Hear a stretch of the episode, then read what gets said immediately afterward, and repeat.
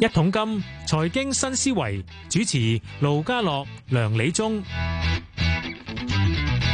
好啦，下晝係四點三十九分啊！歡迎你收聽《一桶金財經新思維》，你好，梁生。好，家樂好，大家好。哎呀，嗰個股市有啲回吐喎。啊回吐啊！咁知呢幾日都升得幾勁下㗎啊咁啊，喂，一萬九千七啊！不過通常都係啲大位咧，兩萬點嗰陣時係啲回吐嘅。咁所以咧，今日就係啲好消息出貨啦。今日哇，臨尾落翻嚟跌咗六百幾點，不過呢啲後話嚟嘅。我反而咧啊，應該咁講，我反而我哋想話咧，誒、因為我哋集中講咩咧？講下呢、個嗱，雖然股市有啲會反彈，但係咧。啊樓市方面咧，繼續好似未未好似未樓市定就仲有一個大方向喎，都仲係好似即係下沉一啲喎，係啊個而家氣氛成交又縮緊喎，真係。啦係啦係啦。咁所以咧，嗯嗱，所以今集咧，我哋會一間嗱，誒嗯揾揾你咧，同我詳細講下咧，喂，點樣開源節流先，係咪啫？無論嗱，係就呢個問題咧，嗱，首先申報利益先。雖然我背景咧就地產代理集團啦，我係做財務啦，嗯咁我就以下嚟今日講一節就唔講我公司嘅，係講整個市場嘅。係點解咧？嗯因為咧就其實你市場咧，我好多年前咧喺份雜誌度寫一份一份文章講香港樓市咧係，其實地產代理呢一個環節咧係一個好重要環節嚟嘅。啊，咁請好你多人㗎，啊，仲有好多人嘅，同埋咧佢係影響個樓市嘅。啊，咁我哋咧就可以探討一下呢個環節嘅單元而係。家點樣生存咧咁好樣啊。咁我都特別同啲 bank 卡啦、啲律師樓啦，特別有我呢時間就個講埋隻銀主款喎， 記住啊！誒，下一次先啦，如果太急就 睇下講到啲咩係先啦。好，唞唞先好。二零二二年美聯儲大幅加息以壓通脹，美元獨強，全球資產市場急挫。二零二三年投資市場會係一個點嘅局面呢？咁啊變咗個經濟唔係太差，但係通脹就落翻嚟啲高息環境咧，其實個持續性係會長過以前。我覺得銀行股到時候咧就會應該會有機會顯著跑贏。十二月十號晏晝兩點半，二零二三投資研討會請嚟基金經理黃國英同大家分析，詳情請留意每日三節一桶金節目內容。冇錯，啊呢個禮拜六咧係十二月十號下晝兩點半咧，我哋就會有二零二三投資研討會嘅，咁繼續係一場兩節，四位嘉賓。第一節部分呢，我哋有黃國英同我哋講下二零二三股市反擊戰呢。另外同一節呢，我哋揾嚟幾位集團副主席兼行政總裁啊湯文亮同大家分析下二零二三樓市海河重嘅。第二節部分呢，我哋會揾嚟呢係法國外貿銀行亞太區高級經濟學家吳卓恩同大家講下二零二三環球經濟大檢閱。仲有就係本地家族資產管理辦公室嘅投資總監吳瑞麟講下二零二三資產配置有啲咩可以考慮下嘅。誒唔使報名㗎啦，因為既然都係疫情下嘅關係咧，睇直播啦。咁啊，星期六兩點半睇我哋港台電視三十二啦，睇我哋一桶金 Facebook 專頁啦，或者係港台新聞網站 news.rthk.hk Apps 就有兩個 RTHK News 同埋 RTHK Screen 咧都可以睇到我哋嘅直播嘅。提問方面咧，可以去我哋一桶金 Facebook 專頁 at 咗我哋 like 咗我哋，留低你嘅問題，我代問又點話啫？喂，好啦，阿梁生，好，你知唔知原先想揾阿施工嘅，不過施工話佢多上仲有嘢搞，唔得係閒啊，佢忙㗎，佢喂都。啊我翻嚟嗱嗱。誒、今個禮拜咧樓市我哋會揾阿湯文亮嗯分析啦，但係咧其實呢期咧大家都話，喂，施工睇得咁淡嘅，話個樓價仲會跌，咁仲要個建發展商減價賣，咁其實係咪真係佢覺得真係好淡嘅啫？咁我估如果睇數據啦，同埋佢自己嘅經驗咧，我覺得佢咁睇咧都無可厚非嘅。因為實際上依家當行嘅樓市唔係一個單一因素嘛。以前嗰啲樓市下降嗰陣時，可能一個單一因素，而家佢好多因素一齊走係埋啊，幾嚟。樣一齊賺埋啊！有問題，同埋仲有係好多似乎係誒、呃未有一個叫前景方案嘅。譬如舉個例即子，係睇唔透，係睇就冇人知道。譬如嗰陣知你疫情放唔放寬，放寬去到邊個程度，咁第一個問題啦。咁第二個問題就係個息率嗰度，誒、個會再加或者點樣咧？啱唔啱先？咁呢兩個已經係已經仲仲有你唔好忘記息率嗰度咧，已經唔係傳統經濟㗎啦。早嗰十幾年俾啲咁嘅貨幣寬鬆政策搞到亂晒咯，大家沉咗咁多年，係 啦可能。一定係零息嘅。係，所以其實基本上咧，就差唔多我睇到呢一類咁嘅國際經濟咧，咁係國力之間咧，大家互相牽制住。嗯咁我估咧就係、誒，佢係作為一間大地產代理嘅掌台人，會有一個睇法都無可厚非嘅。嗱，係不如咧，今日我哋講下啦。其實如果講地產代理咧，香港係三類嗯嘅，一類就係大型嗰啲啦，咁唔怕講名啊啦，中原美聯啦，嚇，即係係啊兩大集團啦。咁啊，另外一類咧就係中型嗰啲啦。嗯中型嗰啲，譬如誒，除誒嗰啲宜居啊，都係中啲，都係有有啲嘅，應該係仲有嗰、個。不過其實阿黃生喂點樣點中型嗰樣界啲定？啦嚇，點樣界定譬如有即係十零間嗰哦啲十咧，零間通分常店佢嗰啲就哋叫盤踞某區嘅，哦可能佢 OK 佢唔會九龍三間香港， 可能佢全部新界集區。中某個區域嘅係啊咁其實最多就嗰啲省嗰啲，唔係最多，即係其實個數量都有唔少省嗰啲一間，嗰啲即其係實一間起有間有兩間間兩間，嗰啲係即係家做族自己性街嘅坊。做家嗯坊生意嗰做啲，家分生意，你去到係深水埗做慶牛，啲地鋪又得，誒樓梯低又得咁樣。係嗱，而家當下成交係少噶啦，咁嗯但係咧，如果以大型地產咧，就第一樣嘢就係開源節流。其實中型都係開源節流，細嗰啲係開源節流，但係大型嗰個開源節流第一樣嘢係減咩？減鋪，一定唔可以咁多，哦咁啊係喎因為咧以前你如果你知二百間，你而家可能要減三因分一。嗯為以往佢哋嘅做法，我即係同人哋啊啲行家分析過，以往咧大部分都係叫擴張式噶嘛，係啦，邊度有新樓盤，咁通常就會帶動嗰邊有啲嗱，佢有新嘅單新嘅單位落成，嗯。我區通常插兩支旗喺裏邊㗎。啱啊！嗱，其實好簡單，喺以前嚟計咧，特別有時你你聽即係個別地產代理啲老闆都係咁講。啊譬如你其實基本上你個固定支出，你個公司有咁大規模，你固定成本喺度啦嘛。可能你加多間鋪嘅，你係睇你吸納得幾多生意啦。嗯咁你又中央我哋你叫 圍係啦，你圍到比啊，係啦。，一次睇晒㗎嘛。為咗半大，但係而家個問題就係去到而家樓市係或者唔係一個叫做冇一個誒前景嘅方向未定咧。咁、嗯我覺得一啲嘅即係其實你睇到香港嚟講，你所有地產代理嗰啲人都係一啲叫誒實業家嚟嘅，由細到到大嗰種，佢哋好經歷咧嗰種生存或者點樣去發展個經驗嗯嘅。佢唔係打份工嗰啲嚟噶嘛，唔係你讀完 MBA 嚟做個地產代理，你真係實戰。咁咁我講估真，你係啦你你由施工為例，佢都幾啊舉上去啦，舉上去所以佢哋最緊要就係俾生個存起。跌佢睇到㗎。係啦，咪佢追佢生存。咁而家生存第一樣嘢就係、如果你以地產代理大型先啦，嗯最貴嘅就係鋪位啦、係人工啦、係廣告，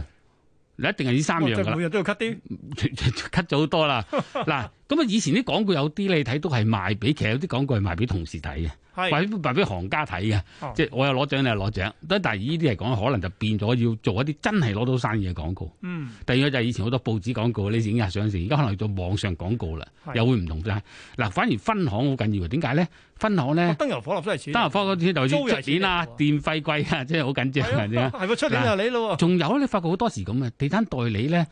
唔多唔少有公佈啲業績噶嘛。咁係嗰啲商場啲老闆好，個別大大規模嗰啲啲大商場嘅大老闆，或者細規模嘅業主老闆，嗯，佢係同你計數噶嘛。喂，你知我要揾得幾多錢，我又加貴啲租，哦明明隔離嗰檔又平啲嘅，平過你都有㗎。嗯所以而家咧就佢又冇公唔公平㗎，人哋係業主係咁租俾你，認為你呢度收到咁嘅租金。喂啊，但係咧嗱，要嗯誒講起即係喺以往幾年咧，你知其實香港樓市咧由零三年開始咧都升咗好多年啦，冇錯啊所以其實間中有起跌，係啊但係呢方向都係上升嘅。嗱，所以我聽講其實即係代理咧搶貨係真係係啦，冇錯啦。好，好好積極嘅喎 獎。㗎，其實佢基本上就大家獨立生存㗎嘛，嗯咁啊、大家照獎。好啦，咁佢計嗰條數，我有能力搶到咪得？因為每個代每間代理都個發展歷程唔同啊嘛，嗯啊咁變咗好多時大家有獎，咁咁啊嗰係業主得利啦嚇。咁、係啊但係而家嚟講咧，大家就退貨啦，即係都係退貨退啦。潮啦，退潮啦係咁啊，事實上而都唔係淨係地產代理退潮嘅，你其他有啲零售做唔住都退潮啦，嗯啱唔啱先？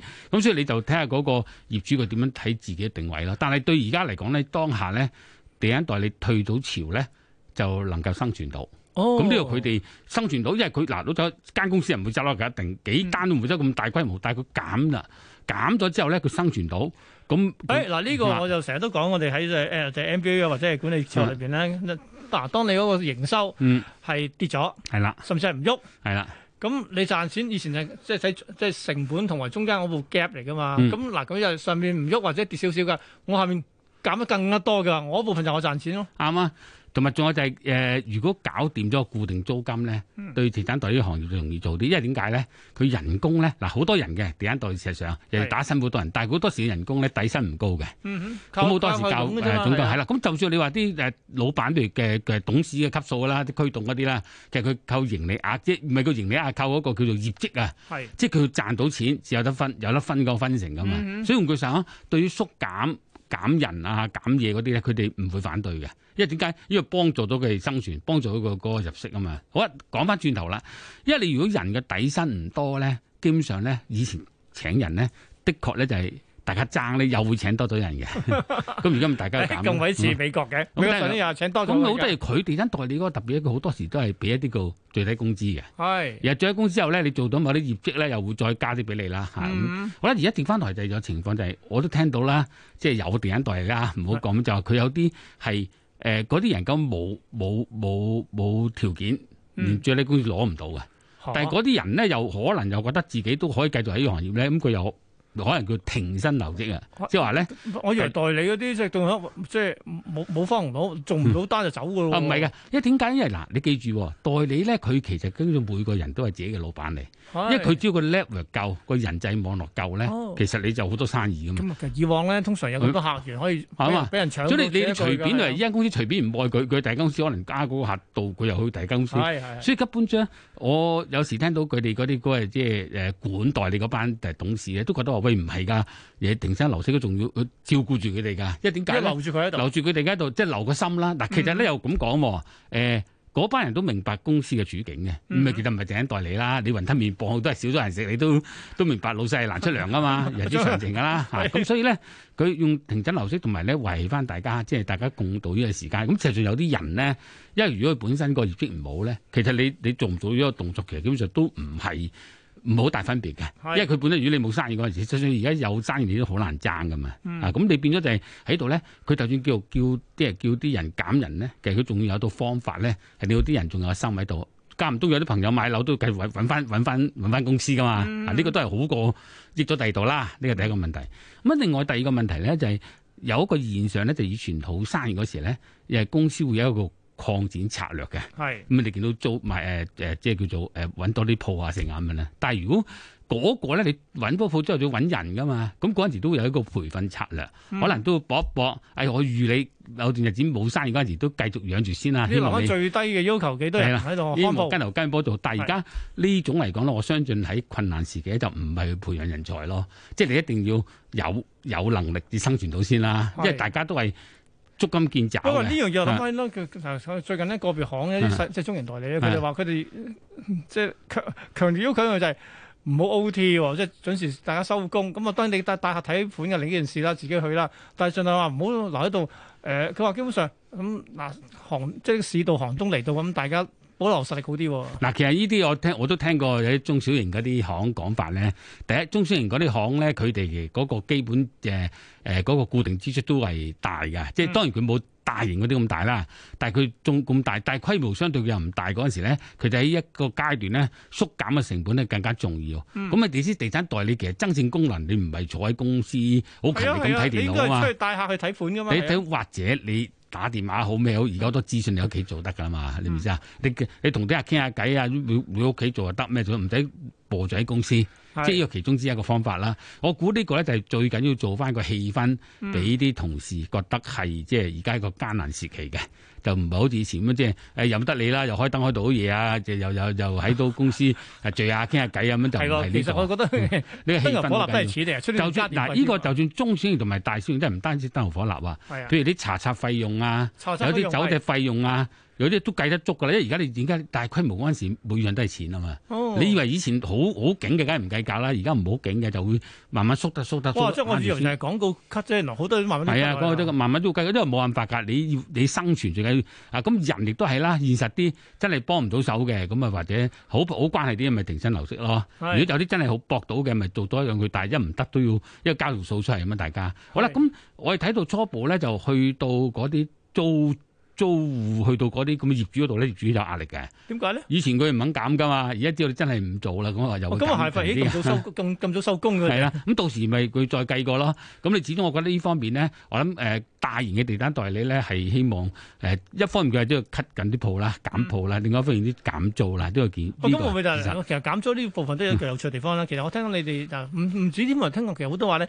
佢哋減租咧，即係由大變細，即係單位由大變細啦，啊甚至個即係都係同一個街由街尾去到街由街頭去街尾等等，最緊要就係平，可以俾我捱到落去。啱啊，啱啊，啊！咁但係有啲就唔係㗎，有啲你現實起上嚟嗰陣時，其實嗰個業主唔係應該收咁多 噶嘛，可能搞一大餐佢可能係唔係減好多，但係地方一樣咁大㗎，或者可能減好多地方未必預期咁細㗎，因為個業主你自己都少咗人租，不過但係其實係咩嗱，你知呢幾年咧都講咗好多，譬如誒網上即係嗯平台啊，或者網上睇樓啊，我即係睇之誒我哋喺喺數碼化嘅投放方面，每都幫咗唔需要咁多街鋪咧，其實真係。其實呢個已經係一個趨勢嚟㗎啦，嗯因為以前嚟計咧就誒好、多時地嗯產代理就仲係好攞住自己嘅實力，咁、覺得諗住自己好多客咧，但係其實你你佢哋唔明個實力本身都係背後公司好多個廣告啊，好多個我哋叫 good view 啦，或者一係個係我支相遇持啦啊嘛我。哋相遇咁啦跟住咧，我諗呢依依依十幾年咧，呢十年到啦，已經發展到電腦化㗎嗯啦。因為有啲客觀環境逼你㗎嘛，係 譬如你發展商有好多個睇樓，佢都透過電腦化，你都要配合佢㗎嘛。啊，好啦，講翻轉頭就係其實大型地產代理都要同發展商嚟都有關係，因為好多新盤咧，你冇咁嘅人手，又唔必嗱做啊呢個到。講到動員能力啊係啦，冇錯啦。咁但係到喎發展商原來佢做完頭盤之後咧，佢又期望你嗰啲貨尾盤都有人喺度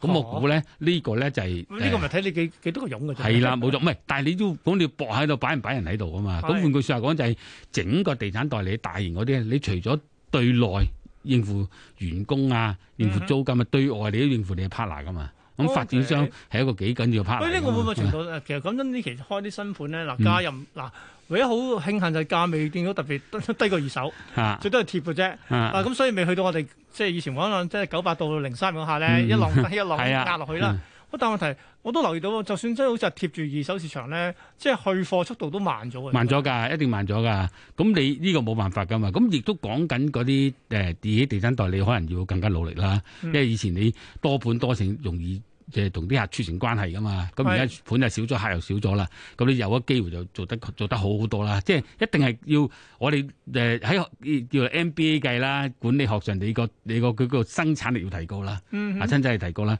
咁嚟咧就誒、呃、變咗咧就係你要理解埋你嘅 partner，你咪自己無止境咁去搞咁啊咪得咁。所以變話講咧，大型嗰啲咧就佢因為以點樣咧，帶咗後勤啊，因為後係啊勤其實都要減嘅。好點解咧近因為以前好勁嗰陣時咧，你後勤支援啲地產代理前線，咁你地產代理前線減咗人數，你後勤都唔想咁多人支持啦。哦，同埋有啲唔係急嘅項目嗰啲就相對就一定係誒、呃、電腦部啊，嗯或者係市場部嗰啲就可能都會減一啲㗎啦，因為整個收縮都係一大方向嚟㗎嘛。啊，咁嗯呢、個呢、個大型嗰啲出現，中型嗰啲咧就見到佢哋都盡量會減啊，減到生存嚟到，但係小型嗰啲啊，因為冇呢啲壓力啊，小型嗰啲冇乜廣告啊嘛，街坊生 意佢好多時佢做嗰啲都係。街招嘅啫平時啊，平時都係嗰啲可能啲朋友啊，成日幫下手，咁佢可能真係有牌嘅，唔係好多個啦，即係真係簽文件啊，做嘢梗係有牌帶住啦。嗯但係其實啲 networking 嗰啲關係嗰啲咧，就教啲教啲朋友啊，咁而家可能依類就未必有生意嗰陣，呢啲就做翻自己嘢咯。或者係你見到有啲小型鋪嗰啲就可能閂咗鋪都唔奇。喂，真係嗱，我哋成日都講樣嘢啦，嗱，誒、通常咧，嗱，市旺嘅時候，嗱，誒，我都話呢個所謂經濟周期旺嘅時候咧，大家就會話，誒、哎，誒、不如好耐去揾錢啦，好耐去即係開單啊，等等。咁如果仲有所謂收縮期嘅話咧，嗯係咪應該叫我哋叫固本培元咧，做多啲 training 啊，做多啲訓練咧？唔係㗎，嗱做咗訓練咧，如果你唔額外資本增加係冇問題嘅，譬如你嗰啲人本身你自己去去即係進修咯，冇我哋去叫進修呢個冇問題，但係佢重點係佢冇條件係再請啲人翻嚟同你做訓練嘅啦。哦，啊，你明唔明啫？因為老實講句，你如果請一個人都係貴，咁你訓練部人都減人手噶啦，咁你仲仲點樣搞啫？但係如果你自己啲經理啊、啲董事自己喺個階段裏邊，你行出嚟啊，喺區裏面多啲訓練呢，梗係應該要做嘅。事實上都唔係訓練，因為你嘅溝通要更加緊要。係咁即係換句實講，而家面對緊嗰個情況咧，就係呢一個樓市不明朗咧，就地產代理都係一個方向即啊。係最快受影響相信冇錯。咁以前咧就有諗一個傳聞，就會唔會內地有啲好有能力嘅集團嚟香港加入地產代理行業啊咁樣？但哦咁就內係而家地而家樓市都麻麻地。呢一刻咧，就似乎就因為內地嘅經濟啊個樓市都係又未必係。即係預期咁好啦，咁嗯變咗而家呢一刻就即係緩和一啲啦。咁所以換句講，而家嚟講就大家似乎好似快手啲去鬆綁，就嗯繼續生存得耐啲。係啊，咁呢一個咧就係佢哋而家即係求求生存嘅方法。好啦，咁至於老闆就睇下邊啲員工得嘅，咁啊梗係永遠都係㗎啦。得嗰啲留喺度啊受獎勵啦，唔得嗰啲你都冇辦法即係踏上隔船㗎嘛。係嗰個個個個公司嘅老闆都係用呢個心態啦。咁變咗係作為打工或者作為你個別係誒、呃要一份子啦，咁你要明白公司嘅大方向。嗯咁但係自己嘅增值咧，可唔可以配合得到啦？嚇、嗯增值咁啊，一定要勤力啲噶啦，啊努力啲噶啦。咁但係有時你知啦，如果你個成交真係少咗咧，咁你就的確係比以前冇咁容易做咯。我就咁諗諗，好多時候大家都我好似聽到哇啲開單咁鬼少，咁點可以點做咧？你知話除翻上代理人數嘅話， 知唔知幾多個先開到一張單？咁所以其實真係即係我所謂嘅不爭嘅壓力係慢慢形成緊嘅喎。咁佢哋而家就咁嘅，因為機會處處有嘅，佢哋會誒見到嘅，佢哋諗下自己有方法可以鼓勵一啲客，有啲客可能係不嬲睇咗想買買冇咁熱心嘅，嗰類咪推推前一啲咯。嗯我哋或者 create create 啲即 case 出嚟啦，即係話真係嘅，咁有啲客甚受嘅，咁咪諗啲方法或者俾多資訊佢咯。咁事實上咧，如果樓市跌嗰陣時咧，的確有一班剛性需求嘅買家咧係覺得可以入市嘅。咁我覺得呢度咧就大家要找緊嗰個機遇咯係。你自己生存到，公司生存到咁啊，可以過渡呢個困難咧。不過我就諗緊呢個過程咧，嗱而家即係我哋話今年年初仲升咗下，跟住跟住一路二係咁跌跌跌跌跌到而家噶啦。咁、究竟去到咩水平咧，可以即係止跌回升咧？今年就未知噶啦，睇出年嘅就出年過埋第一但係我覺季得啦，太多太多誒誒不不明因素啊，不明因素。所以可能要等埋呢啲陸續，即係我哋話啦，理清晒啊，睇到個方向出到嚟，譬如係佢啦美息見到頂啊，係啦我未，但係未必咁快落翻嚟噶咯喎。係啊，或者中國方面係喺個市係啦場做得好啲啊係，啦跟撞通埋關啊等等，咁可能咧個成個市道就會好翻啲啦。啱啊不過所以喺 我入嚟未知幾時嚟嘅時候，唔該大家自己係啦，勒緊肚皮， 勒緊努力工作。 努力工作，係啊，自強不息啦，好 好捱過今次嘅寒冬啦。好，今日唔該晒梁理中嘅，拜好拜拜。拜。